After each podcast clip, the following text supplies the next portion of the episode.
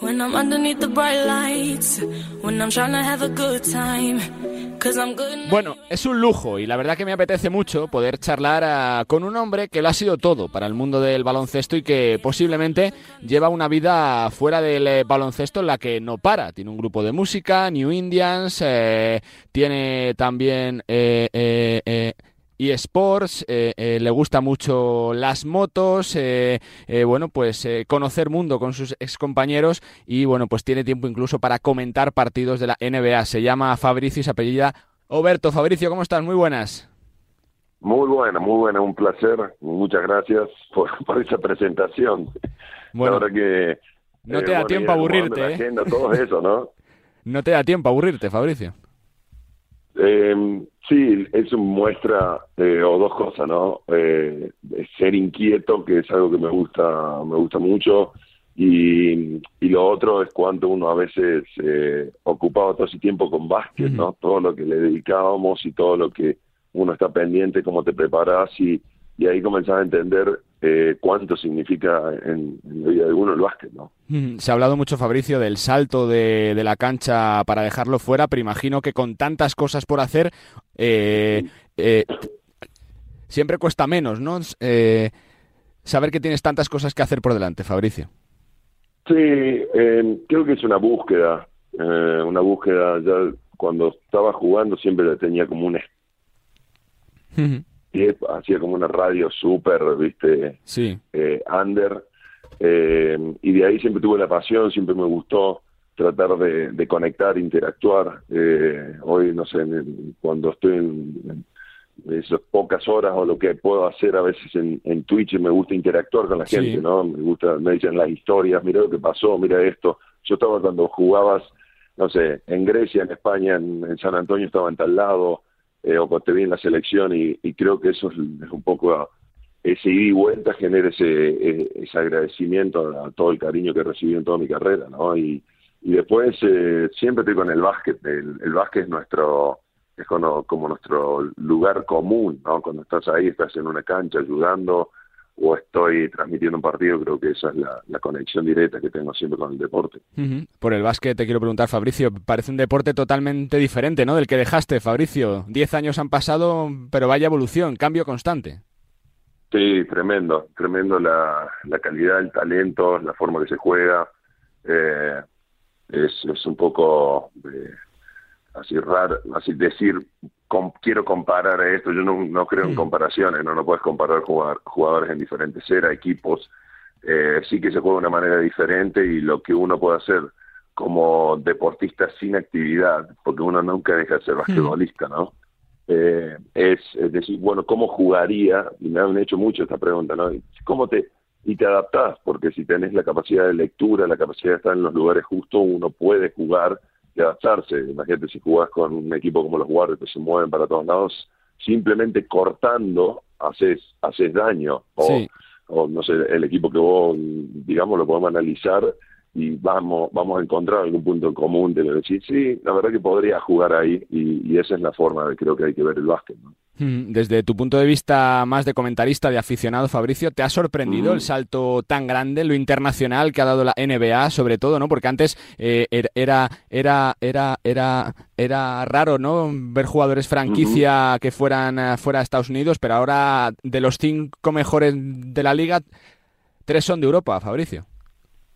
Sí, y me parece que son talentos o estos esto encontrar a jugadores con ese talento, incluso, bueno, el, número de, draft que fue drafteado Jokic, ¿no? sí. Pero ahí es cuando uno uno ve el, lo que se trabaja en un proyecto, lo que se cree en el talento de un jugador y después depende mucho del jugador, las horas, entender lo que se le pide, tener la paciencia y, y eso es lo que lo que está, eh, lo que pasa y me parece que también eso evoluciona y pone también eh, en la lupa decir, bueno, a los jugadores eh, que tienen más chance de llegar o que están en universidades o, juegan que los tienen más en vista, eso es lo que tienen que seguir apostando. Y, no solo este draft que pasó, sino que los próximos, me parece que vamos a ver unos cambios eh, tremendos en, jugadores, ¿no? Ya como que vienen con ese cuadro armado para jugar y un nivel físico eh, increíble lo que, lo que muestran, ¿no? Hace poquitas fechas charlábamos sobre Greg Popovich, eh, sobre su legado, sobre su carrera. Uno que le ha tenido cinco años de entrenador, supongo que gran parte de la culpa del cambio de la NBA es suyo, ¿no? Por la apuesta por jugadores pues eh, como tú, como Ginobili, como Tony Parker, como la Provítola más tarde, Nando de Colo, Boris Dio, ¿no? Que han abierto mucho la liga. Sí. Sí, siempre ha estado buscando, ¿no? Eh, siempre busca piezas importantes eh, hay equipos que, que uno cuando cuando jugaba estaba en la CB había equipos eh, el, el Tau en su momento encontraba jugadores no que decías este jugador de dónde salió y de repente estaba ahí un jugador no sé eh, que hacían o eran tripleros o tenían un, una una experiencia. Me parece que no solo eh, Popovich hace el aporte ese a la liga sino que el coacheo y la forma de mejorar eh, proyectos de jugadores, el talento de los jugadores. No, no por nada es el más ganador de la historia, no solo en playoffs, en, todos los números, sino que es una academia, eh, si nos podemos a ver, creo que hay 14, 15, no sé si 16 me parece, capaz le tenés mejor a la, estadística, equipos que tienen alguna parte de San Antonio, y es un montón para, para una liga y para bueno los años que él tiene, y lo que ha trabajado para, para, sumar, ¿no? Entonces, eh, es, es ya un legado que lo sigue manteniendo y, cada partido, cada temporada que siga, realmente eh, tenemos que aprovechar todo ese conocimiento y toda esa, esa forma de ver el básquet. Por ahí sigo, Fabricio. Eh, formaste parte de uno de los mejores equipos de los últimos 50 años de la liga, esos San Antonio Spurs tan tan grandes, eh, ¿te recuerdan en, algo estos Warriors por su grandeza, por lo que han trascendido, por lo que han cambiado la liga, su forma de jugar? Sí, realmente me, recuerda esa, forma de eh, equipo que se adaptan a lo que le tires, ¿no? Eh, vamos a jugar rápido, te juegan rápido, vamos a jugar con un equipo más grande. Em, cuando un poco comenzaban estas finales los Warriors contra los Celtics, decíamos cómo va cómo van a controlar el rebote y terminan ganando la, batalla aérea, ¿no? Y digo así, pero no tienen jugadores, realmente es cocheo, es gana del jugador, es entender que este, este deporte se juega en equipo, por más que tengas uno que quiera hacer todo, si no tenés cuatro más que van más o menos con la misma partitura, no se gana. Y algo que me gustó muchísimo es cómo cambió desde la fase regular a la, los playoffs la, la defensa, que vuelve a ser muy importante. Si no defendés, no salís campeón, no ganás. No lo podés hacer. Incluso los Warriors que más puntos metían eh, tenían la defensa. Si no era uno, dos o tres en, el ranking la defensa. Y me parece que esos son los, los equipos. Por eso lo, cuando podemos hacer esta, poner los dos equipos al lado, ese, ese equipo de San Antonio se adaptó, evolucionó fíjate lo que fue el 2007, lo que fue el 2014, lo que fueron los primeros títulos, siempre se adaptó y, metió un problema, pero jugando al básquet. Mm. Y eso es lo que uno tiene que valorar, jugar al baloncesto. Fabricio, ¿crees que se exagera mucho cuando se habla tanto de lo, de lo bueno que es Luka Doncic? Es increíble los números, la solvencia de juego. Eh, decir, tiene que meter tanto y, lo hace, eh, tiene esa esa mirada, eh, esa mirada de, que parece no, no va a meter otro step back y, cayéndose, pum, lo hace, le mandan doblajes, encuentra a sus compañeros, me parece que el, el trade de Porzingis le hizo mucho mejor porque él estaba tan, me parece que estaba de afuera como se veía tan preocupado por hacer lo que funcione, por darle juego, que ahí lo liberó y comenzaron a jugar eh, todo el equipo, ¿no? Eh, gran defensa, gran coacheo de Jason Kidd, que sabe cómo mm. acomodar el equipo para que él pueda brillar cada vez más. Veremos esta temporada, ya no son un equipo, se va a esperar mucho, tienen toda la presión. Es decir, bueno, los Dallas Madrid son un jugador, tienen un, un jugador que está en los votos para el MVP y, y, veremos eso cómo lo lleva y cómo siga mejorando y algo clave que tiene que tener en esta liga que es durísima es su parte física para que llegue bien a los playoffs, ¿no? Que es la mm. clave.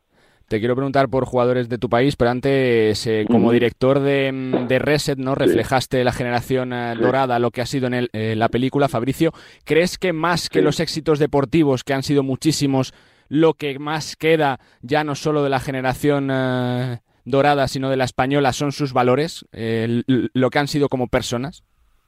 me, parece que es, el, segundo camino, ¿no? Uno lo hace en la cancha eh, y eso genera eso nos genera derechos, ¿no? Y creo que todos los jugadores de las dos selecciones lo entendemos y, por eso tenemos amistad en eh, relación, contacto, cuando uno necesita algo del, otro, levantarse el teléfono. Me ha pasado con Pau, con Marco, con los están ahí, eh, estando en los medios si ustedes tienen una charla, pum, está ahí. Eh, y, y, eso me parece que es eh, responsabilidades a, dejar cosas, ¿no? Lo de, lo de Mark eh, con Girona, me parece que son cosas que van más allá de lo que uno puede ver en los palmares y decir, ah, mirá lo que lograron todos estos jugadores, ¿no? Y, y esa generación que tuvimos grandes batallas, grandes batallas las hemos disfrutado, nos queda siempre en la memoria, ¿no? Cada uno de esos partidos que tuvimos que enfrentarnos, cada cruce que tuvimos que hacer. Así que me parece que todavía quedan cosas para dar de estas, de estas generaciones, pero fuera de la cancha en los últimos años hemos visto muchos casos de jugadores muy jóvenes que llegan a la NBA como sueños de, juventud, de infancia. Fabricio, ¿tú lo entiendes? ¿Crees que, muchas veces se corre demasiado por jugar sí o sí en la NBA? ¿Tú qué les recomendarías? Mm. ¿Que vayan si pueden, sea como sea la circunstancia? ¿Que vayan eh, para hacerse sitio? ¿Qué tienen que hacer, Fabricio? No, la paciencia es clave, ¿no? Porque uno tiene que ser eh, el jugador justo cuando cae ese rayo eh, para que el equipo que te necesita, ¿no? Y, y eso no quiere decir que uno no deje, así no, uno no puede dejar si ese es el objetivo, sueña o juega en la NBA, de seguir buscando y seguir queriendo jugar. Eh, y después son decisiones personales, ¿no? Algunos que sacrifican alguna cosa.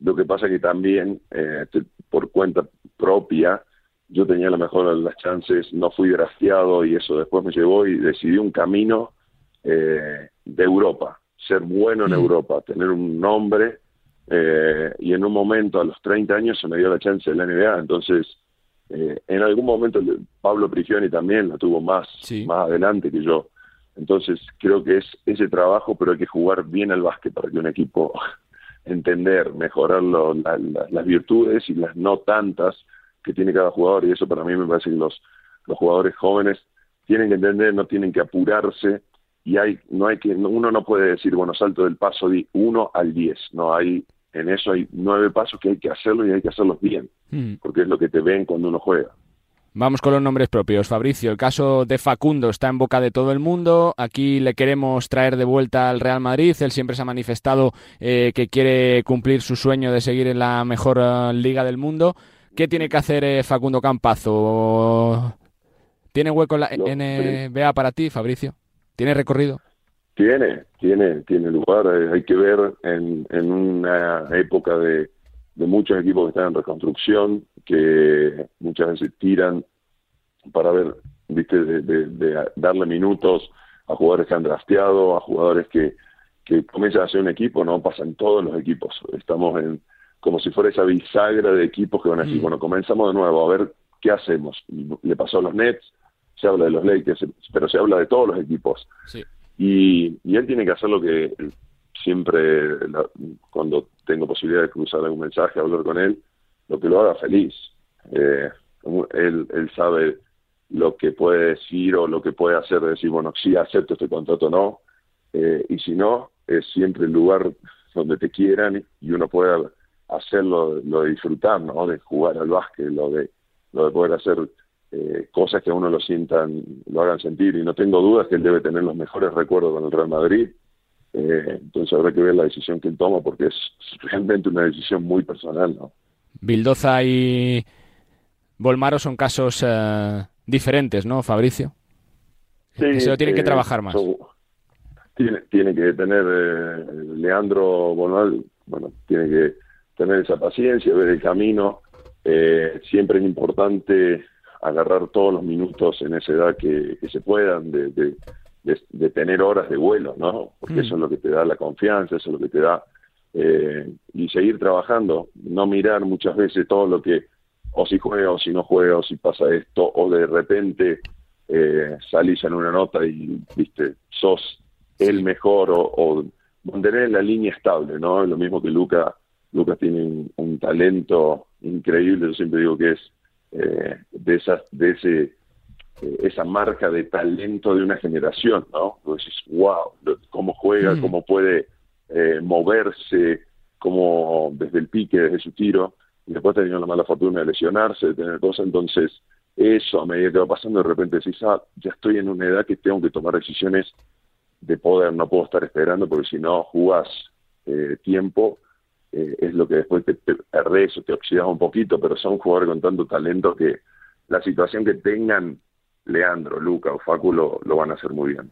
Ver a Gavidec competir contra Nicola Provítola en la final de la CB es un orgullo, ¿no? Para los argentinos y jugar eh, realmente bien durante la temporada ambos, eh, Fabricio, además. Sí, sí, sí, y, bueno, mira lo de lo de lo de Nico, eh, es tremendo la, la adaptación, ya su liderazgo, su sello, ¿no? Cuando juega, que el equipo necesita que él juegue bien. Eh, estar con Sara también es una, conexión, ¿no? Tener un, el, técnico como el de Siquevicius y, todo es, tremendo. Y, y, Gaby del otro lado, volviendo en la NBA y, tomando, ¿no? Decir, bueno, acá tengo que jugar y, tomando esa responsabilidad es tremendo, ¿no?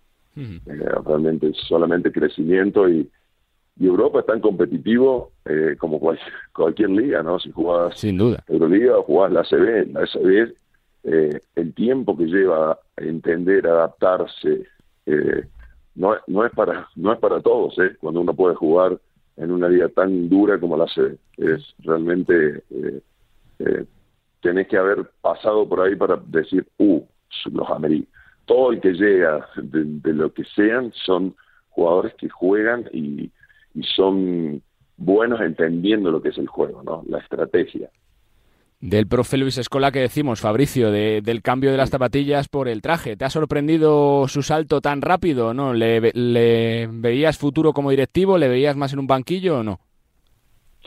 Eh, Luis puede hacer lo que tiene tanto, tanto fuego y tanta, tanta decisión y, su cabeza y lo motiva, ¿no? Y hoy tener un equipo eh, eh, estar eh, armándolo, estar pasándole su conocimiento, su, su vida, su forma de jugar, lo que ha vivido con un montón de jugadores, es eh, no, no, no, realmente no me sorprende, siempre trato de, de, estar en contacto o, ver lo que está haciendo, ¿no? porque siempre son cosas que, que genera muy copadas y, de repente lo ves en un lado, de repente lo ves en el otro, y es un, un momento creí que iba a jugar más, me, me vas, te vas a reír conmigo decís, mm, creí que iba a jugar un año o un par más, pero bueno, el, el 20 es un jugador de 20 puntos automáticos, no, no importa el estado del tiempo y qué pase en el mundo, él va a meter 20 si te agarran una noche tranquila de él, ¿no? Dentro de tanto de tanta actividad, de, ese ritmo frenético de vida, Fabricio, ¿te da tiempo a seguir un poquito la ACB, el baloncesto español o no? Voy voy viendo partidos o no sé entrenadores me dicen oh, hoy juega tal jugador eh, me gusta ver la, la Euroliga el Final Four es como obligatorio no ver cuando llegan los los equipos eh, ver juego ver eh, algún poste bajo que se que se use siempre siempre está bueno. Estoy siempre en contacto me gusta me gusta ver básquet no entonces no solo veo NBA si agarro un partido de, de, no sé, puede ser de cualquier liga, lo estoy viendo, ¿no? A veces ir a ver chicos cómo juegan. Sí. Eh, entonces me parece que eso es, la forma de siempre estar en esa ola de ver jugadores eh, y, y, disfrutar lo que es el, básquet y lo que hemos hecho desde muy chicos. La última que te hago, Fabricio, ¿crees que se pierde un poquito a veces el sentimiento de pertenencia un poquito de, mm, de los equipos, ¿no? Que, los jugadores se van eh, muy rápido fuera por un contrato mejor, que la NBA te llama muy rápido, que ya no vemos, ¿no? Tantos equipos con esos jugadores reconocibles, ¿no? De hace años, donde veíamos pues que, que estaban 5, 6, 7 temporadas que hacían que el aficionado reconociera más, ¿no? Esos equipos, Fabricio. Sí, es algo que vuelve, ¿no? Para mí va a volver eh, esto de, eh, no sé, lo de Yanis, construir un equipo alrededor de él y si me quedo en mm. Milwaukee.